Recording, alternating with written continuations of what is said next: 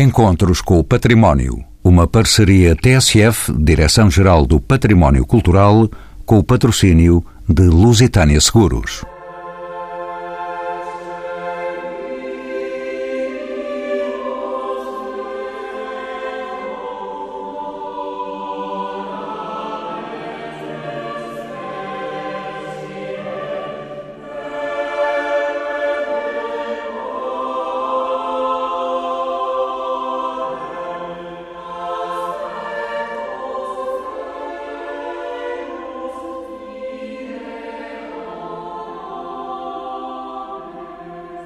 Não foram fáceis os dias e os séculos da Escola de Música da Sede Évora.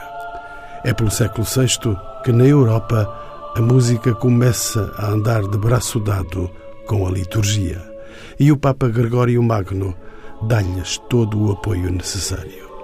Em Évora surge, por um documento de 1200, a instituição da Sé do Ofício de Cantor. Mas é no século XVI que este lugar se dignifica com a criação de uma escola de música. Aparecem nestes espaços o cardeal Dom Henrique, Pedro Escobar e o castelhano Mateus de Aranda. Decisivo para a história da música é a criação, em 1552, do Colégio dos Moços do Coro, em regime de internato. O século XVI é o período de ouro desta escola nascente Destacam-se os nomes de Frei Manuel Cardoso, Filipe de Magalhães e Duarte Lu. Francisco Martins e Diogo Dias Melgás surgem já no século XVII. No século XVIII, apesar dos fortes apoios de Dom João V, a decadência vê-se surgir ao longe com a extinção por Pombal da Universidade de Évora. No século XIX, a agonia prossegue, apesar também dos esforços do arcebispo de Évora, Frei Manuel do Cenáculo Vilas Boas. As invasões napoleónicas, as guerras liberais, hão de conduzir ao desmantelamento do colégio que encerra em 1835. Há 30 anos, ergue-se em memória a Associação da Escola de Música da Sede Évora. Está instalada às portas da cidade por meio da beleza discreta no antigo convento de Nossa Senhora dos Remédios, povoado de crianças e jovens de olhos postos na música. O esplendor surge há 20 anos nas já históricas Jornadas Internacionais da Escola de Música da Sede Évora. São convidados deste programa Helena Zuber, licenciada em Finanças pelo Instituto Superior de Ciências Económicas e Financeiras de Lisboa. Na área da música, desempenha o cargo de presidente da Associação da Música de Évora e do Conservatório Regional Évora Música. Hugo Porto é licenciado em Direito e História. Foi diretor de Serviços dos Bens Culturais do Alentejo. É doutorando em História na Universidade de Évora, despendendo pela música grande proximidade e saber.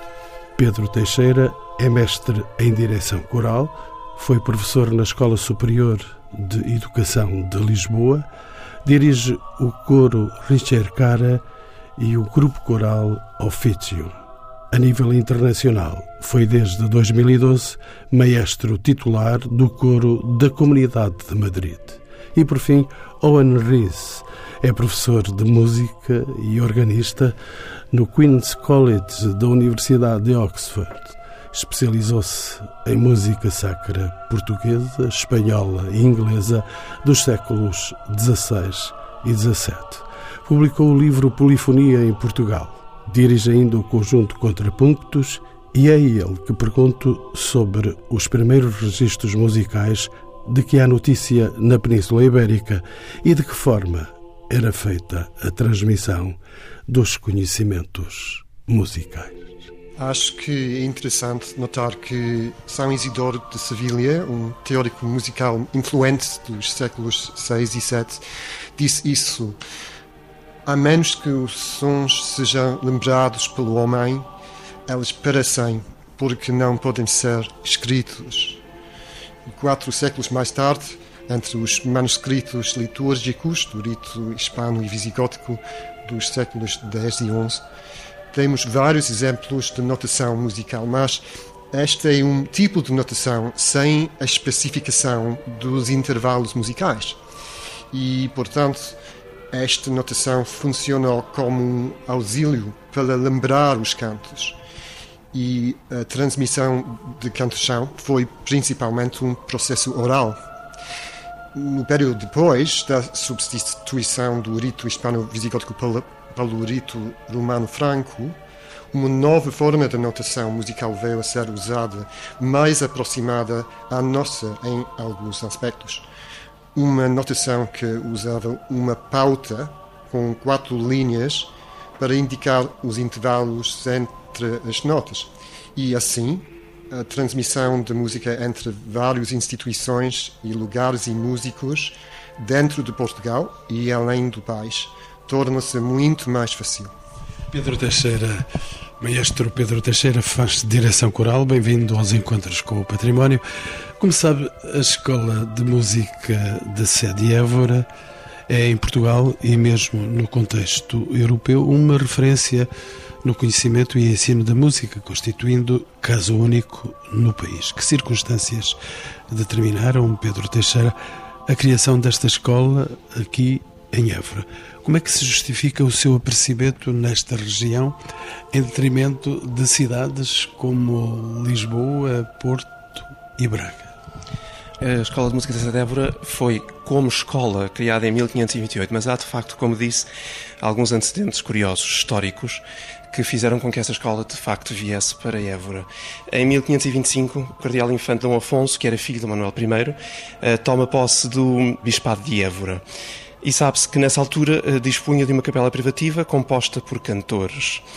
E entre eles, isto é muito curioso, porque um dos concertos que vamos ter aqui durante as jornadas eh, estaria Pedro do Porto, ou Pedro Escobar, como ele era também conhecido, que era um músico exímio, e portanto terá sido ele que de facto iniciou esta chamada Escola de Música da Sede Évora.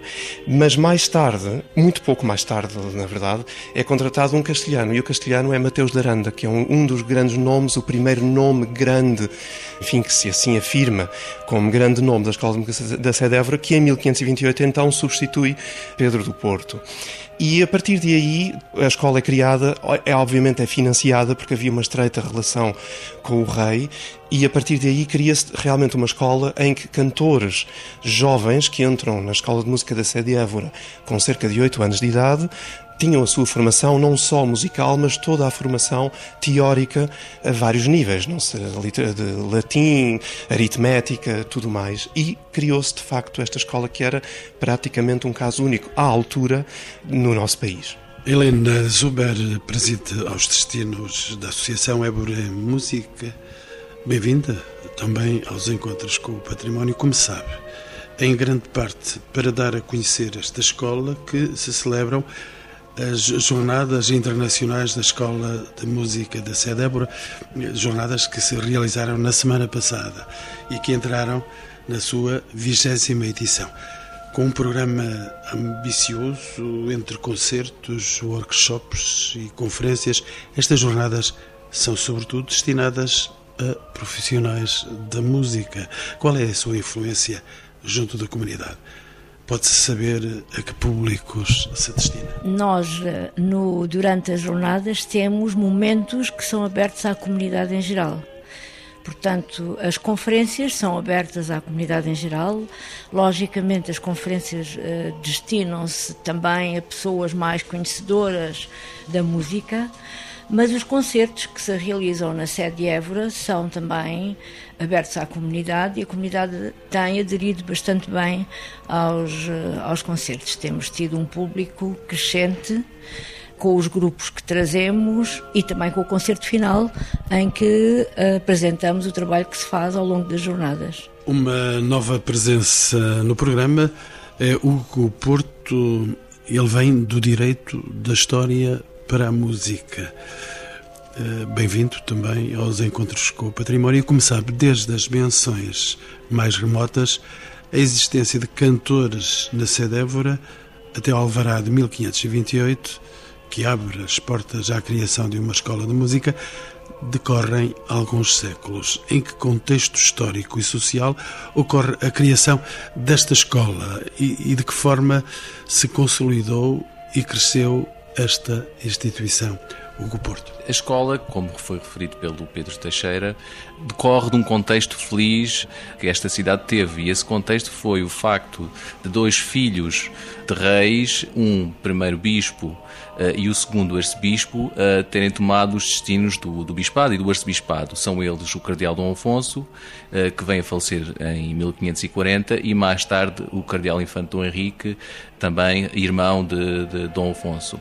O que é relevante destacar neste período inicial é, é a constatação de que ambos sentiram a necessidade de dotar a cidade e o rito da, da Sé de alguma eh, magnificência. E isso fez com que investissem e reconhecessem a necessidade na criação de um corpo de cantores que tivesse uma formação sólida e continuada, e daí a criação de um colégio desta natureza que funcionaria em regime de internato e que permitiria recolher as melhores vozes que se encontrariam na região e algumas até vieram de, de Espanha e eh, são é, é, interessante questionar como que circuitos eram esses de circulação que permitiriam atrair vozes, eh, por exemplo, de, da zona de Toledo. Estevão Lopes Morago, é um compositor conhecido, formado no Colégio da Sede de Évora, é oriundo dessa região, mas também do, do, nosso Baixo Alentejo, etc.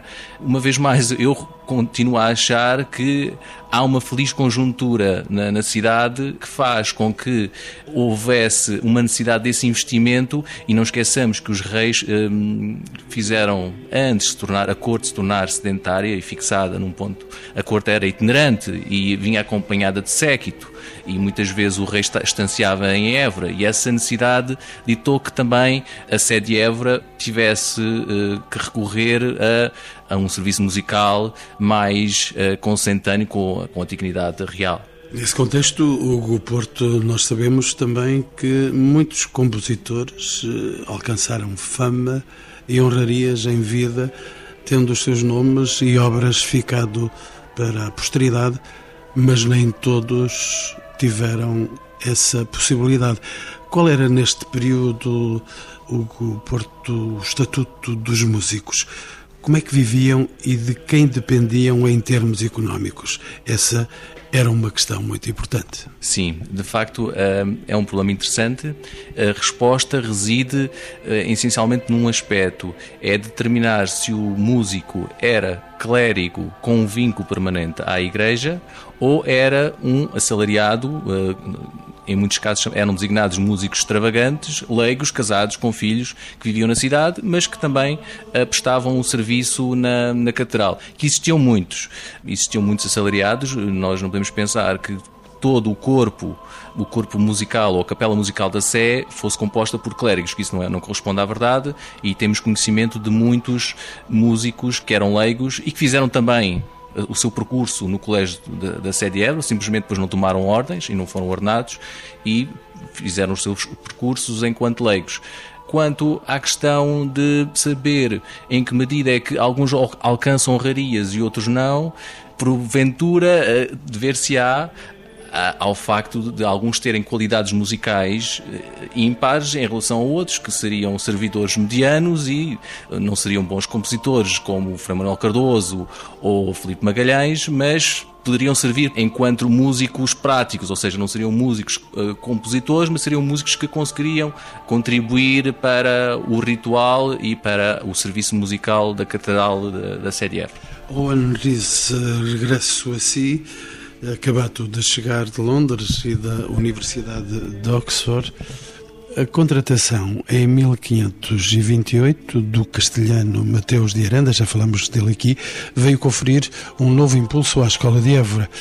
Quem era este personagem? Qual foi o seu contributo para a organização e desenvolvimento desta escola? Mateus de Aranda estudou na Universidade de Alcalá e também em Itália foi mestre da Capela da, na Évora entre 1528 e 1544 e depois foi professor de música na Universidade de Coimbra, onde, onde morei cinco anos mais tarde. Aranda foi o autor dos primeiros tratados de música impressos em Portugal, nomeadamente um tratado de canto-chão, de 1533, e um tratado de música mensural ou polifónico, publicado dois anos mais tarde.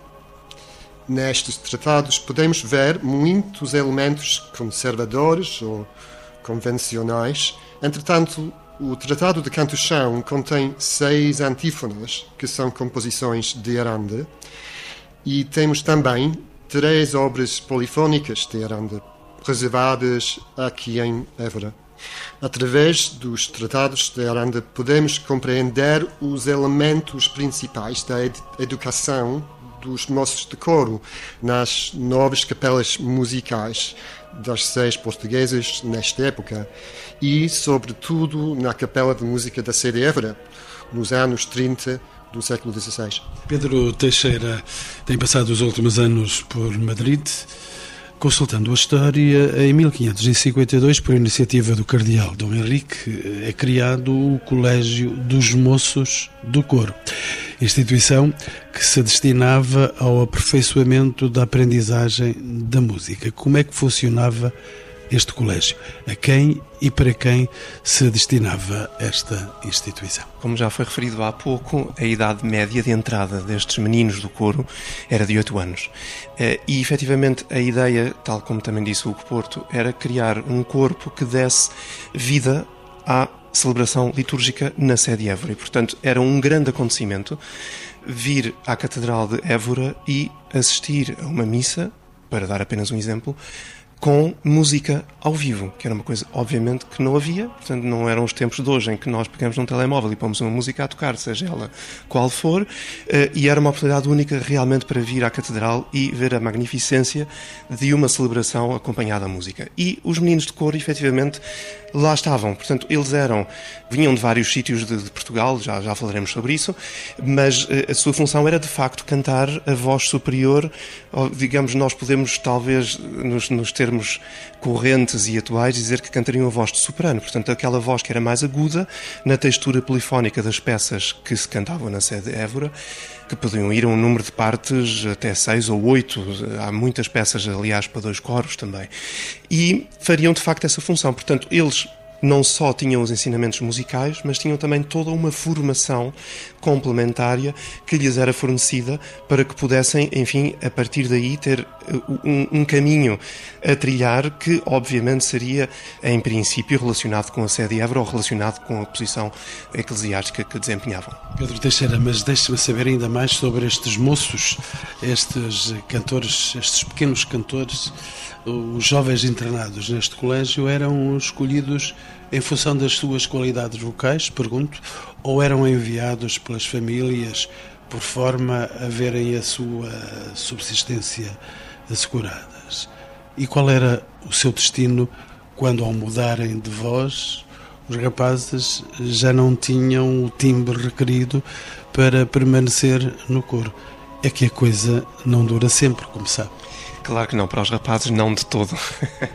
um, efetivamente são as duas coisas, sabe? Um, eram, obviamente, enfim, contratados é uma forma muito menos uh, uh, correta de o dizer, mas os moços de coro, era, uma das, das exigências era que tivessem entre parênteses ou entre aspas, as partes necessárias. Isso quer dizer várias coisas, mas ao nível da música, quereria dizer que teriam a voz capaz para cantar. E, portanto, isso era o primeiro requisito para poderem ser selecionados para um cargo que, e aí entramos na segunda questão, era altamente desejado. Portanto, qualquer família que conseguisse ter um filho seu na sede Évora a estudar estava com o futuro garantido. E isso, sim, sem dúvida, era numa altura em que, obviamente, as pessoas não teriam propriamente muita riqueza, ter um filho a estudar na sede de Évora era ter um, ter um descanso para a vida.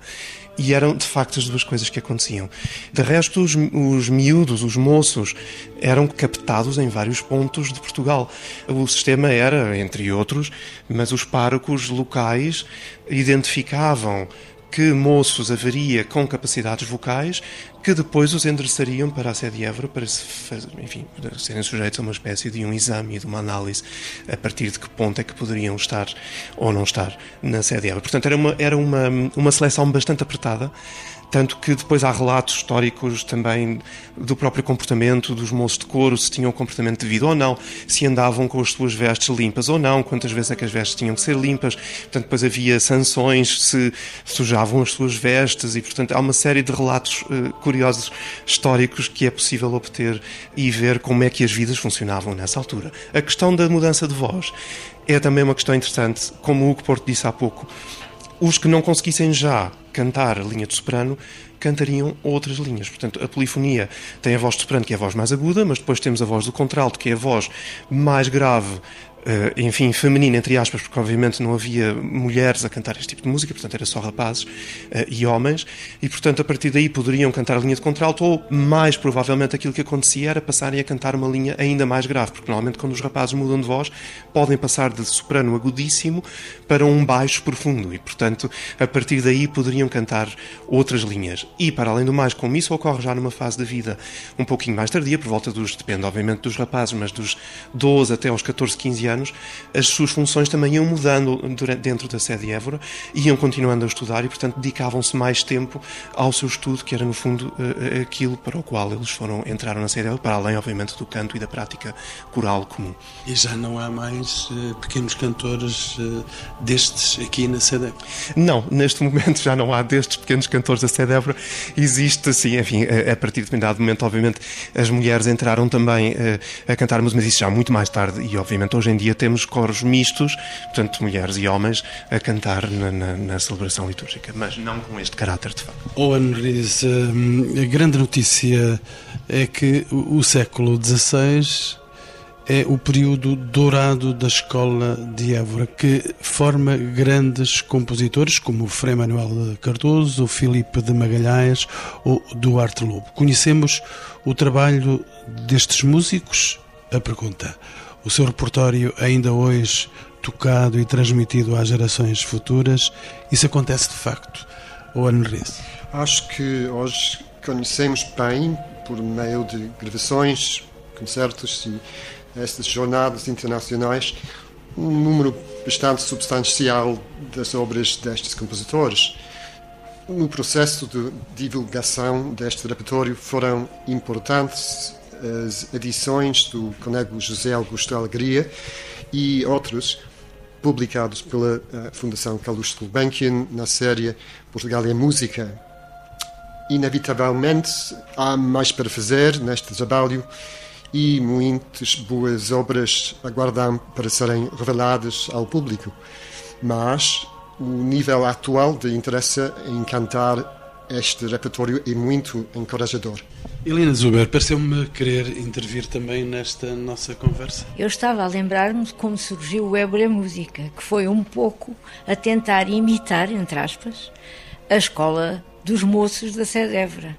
Porque, na realidade, quando nós começámos com o objetivo de divulgar a obra dos grandes polifonistas da Escola de Música da sede Évora, porque pensámos que em Évora Estando nós em Évora, a música tendo sido composta pelos compositores de Évora, era muito mau, digamos, era uma falha grande não existir um grupo em Évora que se dedicasse a divulgar esta obra.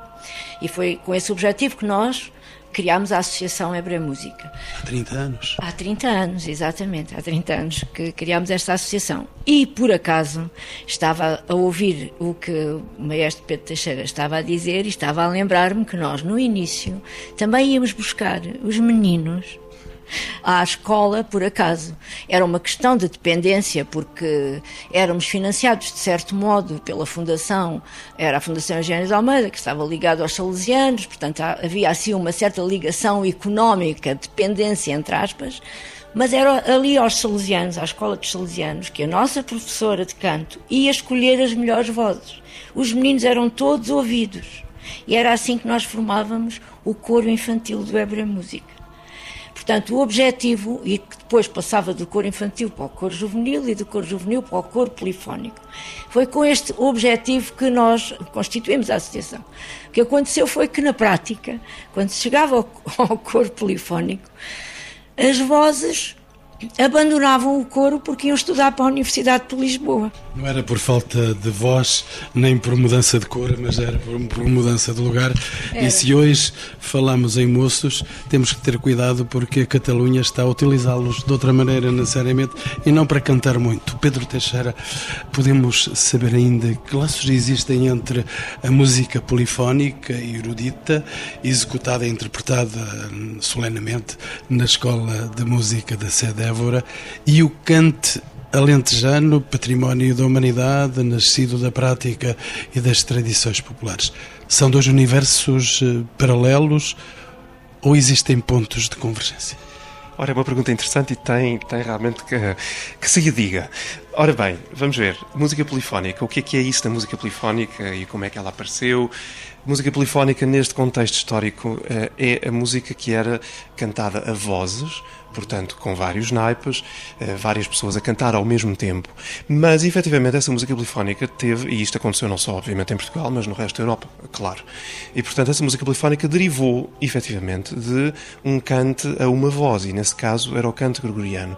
E, portanto, a partir do canto gregoriano, que era apenas a uma voz, cantava-se em conjunto nas igrejas, os monges cantando, criou-se a primeira polifonia, e essa primeira polifonia era aquilo que se chamava o organum. Quer isto dizer que era a mesma voz, mas cantada num intervalo diferente ao mesmo tempo, portanto, duas melodias que iam paralelamente, as duas, sem alteração nenhuma e sem divergir. E a partir daí foi criada a polifonia, isto obviamente a avançar muito na história, a partir desse, desse paralelismo foram criadas várias vozes, a partir de, também do próprio canto-chão, imaginemos que tínhamos duas notas como ah, que era cantada desta forma, mas a partir de uma determinada altura, essa primeira nota era cantada durante muito tempo e por em cima dessa nota eram feitos ornamentos. E depois, finalmente, normalmente esse canchão mudava para a nota seguinte e eram feitos outra vez ornamentos sobre essa nota.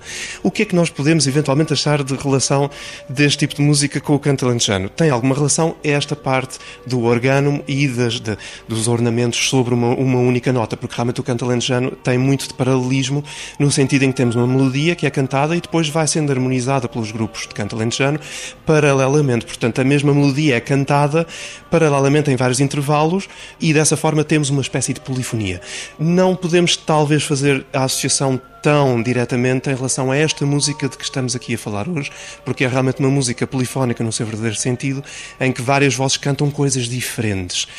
Eh, claro que diferentes, mas harmonizadas entre si. Portanto, tudo tem um sentido harmónico e tem uma progressão harmónica, aquilo que alguns, enfim, dos ouvintes deste programa poderão conhecer como primeiro grau, quarto grau, quinto grau, e, enfim, voltando ao primeiro grau, que seria a tónica. E, portanto, isso existe neste tipo de música e também existe no canto alentejano, mas não com a complexidade harmónica que temos numa peça, por exemplo, a seis vozes de um Duarte Lobo, por exemplo, em que, de facto, a textura é um pouquinho mais complexa. Mas, a paralelo, pode-se fazer também também, obviamente, por ser uma música vocal. Era uma música vocal aqui na Sede Évora e nas outras catedrais do país, principalmente vocal, mas também já se sabe hoje, e já há alguns anos a esta parte, que essa música vocal das SES não era estritamente vocal, porque havia instrumentos que eram contratados e há documentos uh, nas catedrais que indicam que eram vários e muito, muito frequentes os pagamentos a instrumentistas que viriam acompanhar, dobrar as vozes ou substituir vozes que faltavam porque não havia determinados cantores, etc, etc. Mas a questão é curiosa, é a relação entre o cante e a polifonia. E acho que será curiosa a pergunta, se eu lhe puder fazer, Pedro Teixeira, o canto alentejano não bebeu nas fontes das igrejas e das catedrais pelos séculos de fora? É curioso, não sei se bebeu, algum, alguma coisa poderá ter ficado, mas o canto alentejano tem também eu diria mais influência de um canto moçárabe, se quisermos assim chamar, porque tem muito de algumas ornamentações muito rápidas em alguns momentos, em cadências finais, por exemplo, em que pequeninas notinhas vão aparecer ali até que finalmente caímos todos na, na, na nota final. Mais provavelmente com esse canto do que o canto da, da Sede eu diria. Então vamos deixar em paz o canto gregoriano, vamos deixar em paz os moços do corvo Hugo Porto, fala-me agora de uma personalidade incontornável da musicologia portuguesa, o Cónego Alegria, falecido em 2004. Foi uma figura determinante no conhecimento e divulgação da Escola de Música da Sede Évora, com vasta produção literária sobre esta e outras temáticas. Que papel teve de facto este homem, este cônego da Sede Évora? E este músico e investigador no conhecimento e reconhecimento desta instituição e no estudo da música em Portugal. Que legado nos deixou este nome quase lendário aqui em Évora e em Portugal? Eh, o Cónigo Alegria é de facto uma, uma figura pioneira e intransponível na, na, no estudo que fez e no, no, primeiro, naquilo que se pode designar como o primeiro divulgador de, desta escola de música. A dimensão do trabalho e dos anos a que dedicou ao estudo do repertório, do funcionamento da escola, eh, dos cantores, do funcionamento da capela musical. É um trabalho que hoje em dia, hoje em dia é difícil de encontrar. A dedicação de uma vida inteira eh, às fontes, à revelação de fontes. E, e quando eu falo fontes, falo fontes documentais, mas falo também fontes musicais. Ainda hoje em dia se trabalham com algumas transcrições feitas pelo Cónigo Alegria.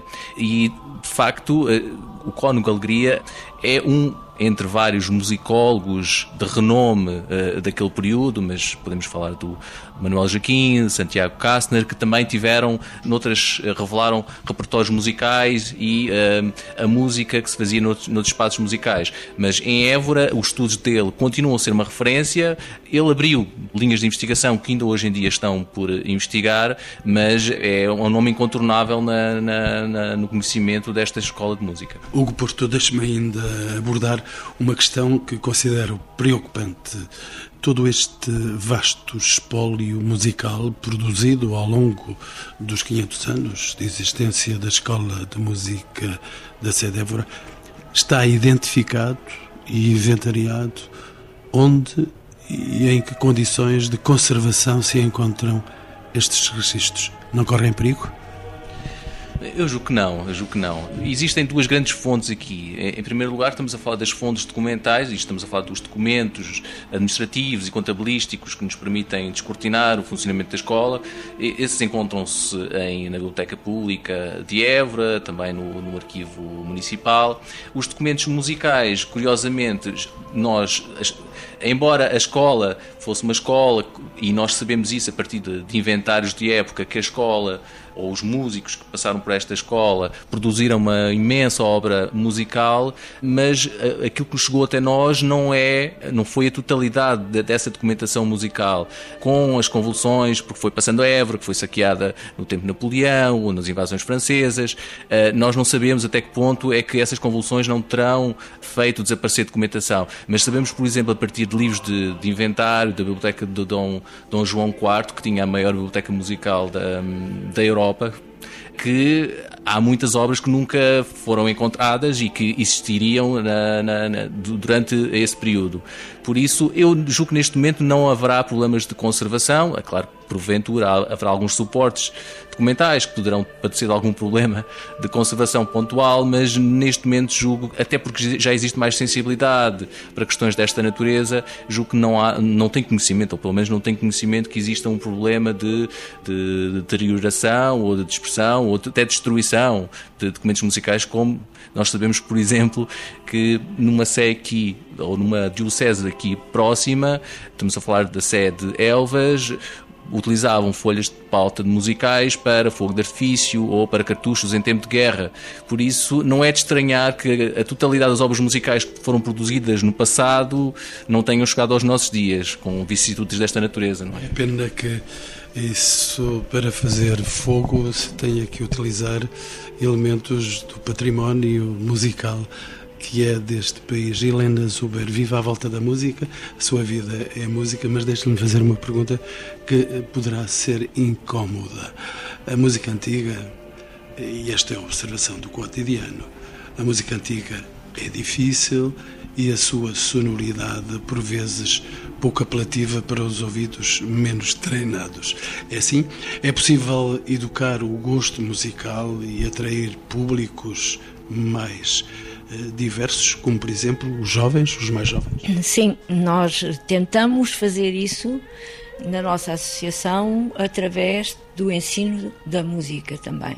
Tentamos uh, que, por exemplo, nas aulas de coro do conservatório, que temos um conservatório associado, uh, que é o Conservatório Regional de Évora, Évora Música, os professores também trabalhem esta música. Não é muito apelativa, mas a pouco e pouco vai-se conseguindo ganhar o gosto por, por esta música que é ao fim e ao cabo também aquilo que nós tentamos nas escolas.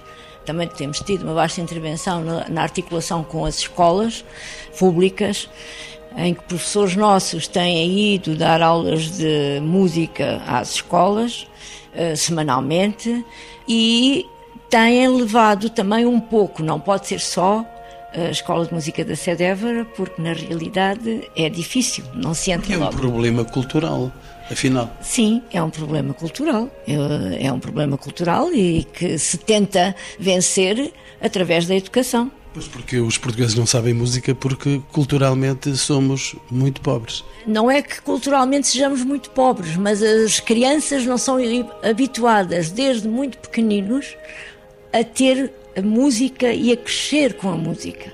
É um pouco isso que nós nesta associação temos tentado fazer através da intervenção desde a idade mais precoce. Ainda bem para que depois, quando adultos, não desafinemos muito, é? quando, quando cantamos. E agora, eh, já no final do programa, vou eh, colocar eh, duas questões aos meus quatro convidados. Começo por si, maestro Pedro Teixeira. Apesar da importância e dinamismo da Escola de Música da Cedéfora, durante os séculos XVII e XVIII, a verdade é que a grande maioria da população portuguesa ignora a sua existência e desconhece o nome dos seus compositores maiores. A que é que se deve esta indiferença? A pergunta direta.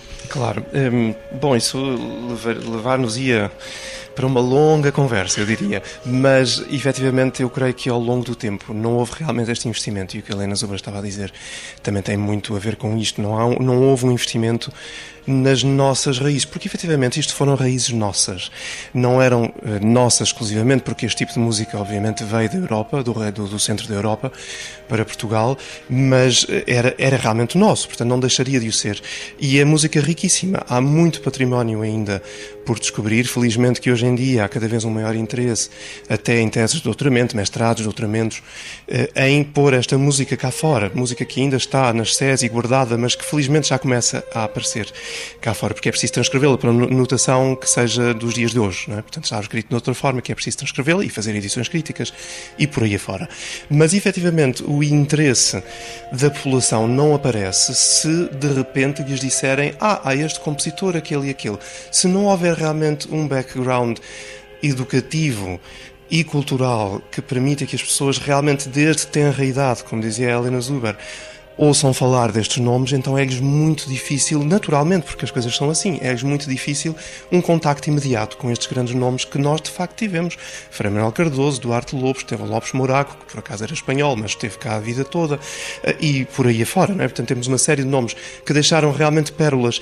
A música antiga que sim diz que às vezes pode ser difícil a audição, mas eu eh, faço aqui um repto a todos os que nos ouvem, que, já que estamos num tempo de tecnologia frenético, há tantos serviços uh, online, como não querendo fazer publicidade, Spotify, enfim, iTunes, é fácil encontrar nomes como Frei Manuel Cardoso, por exemplo.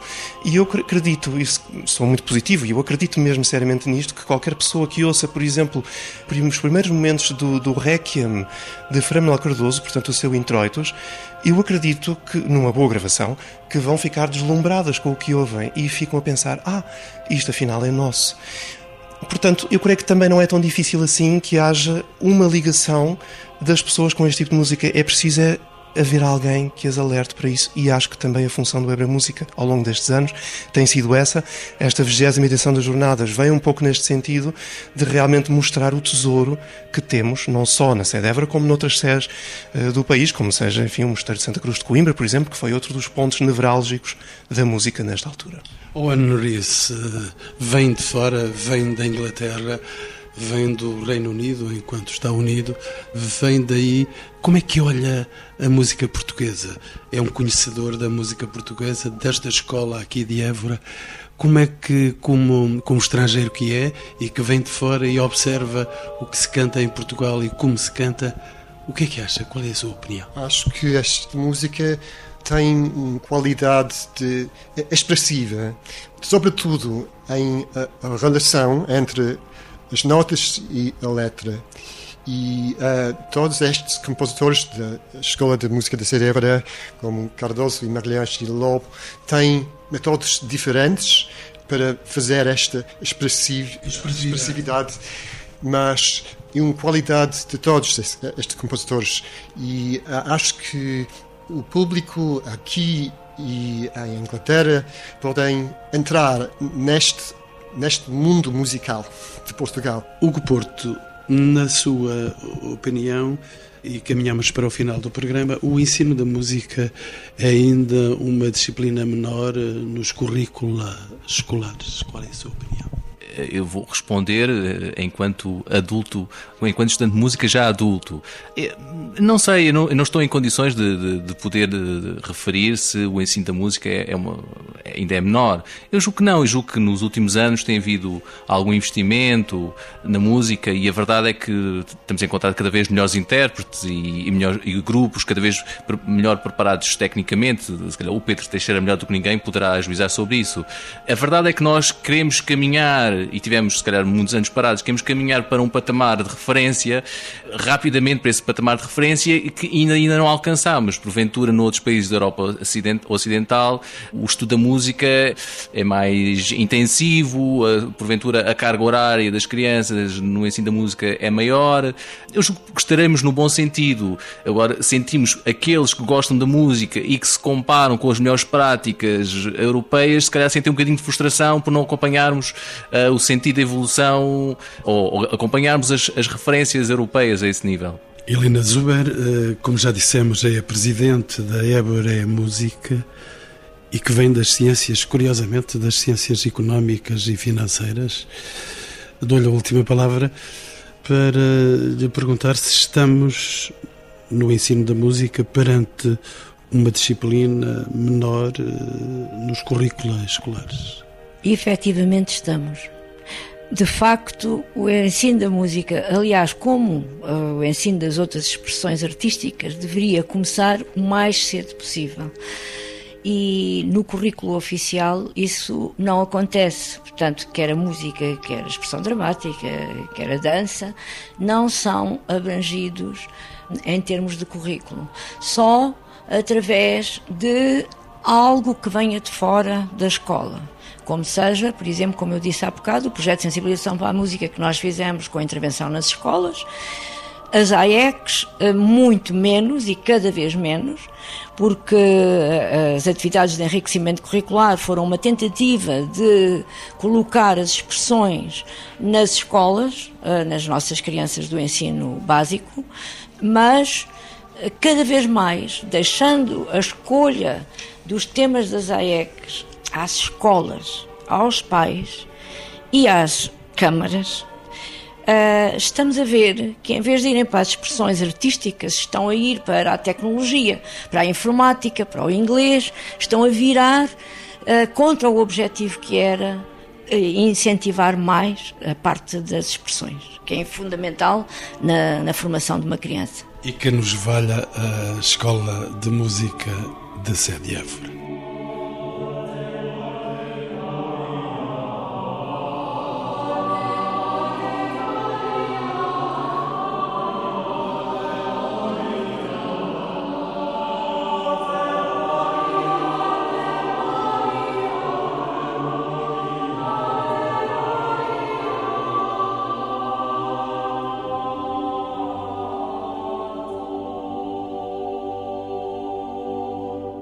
Encontros com o Património. Uma parceria TSF, Direção-Geral do Património Cultural, com o patrocínio de Lusitânia Seguros.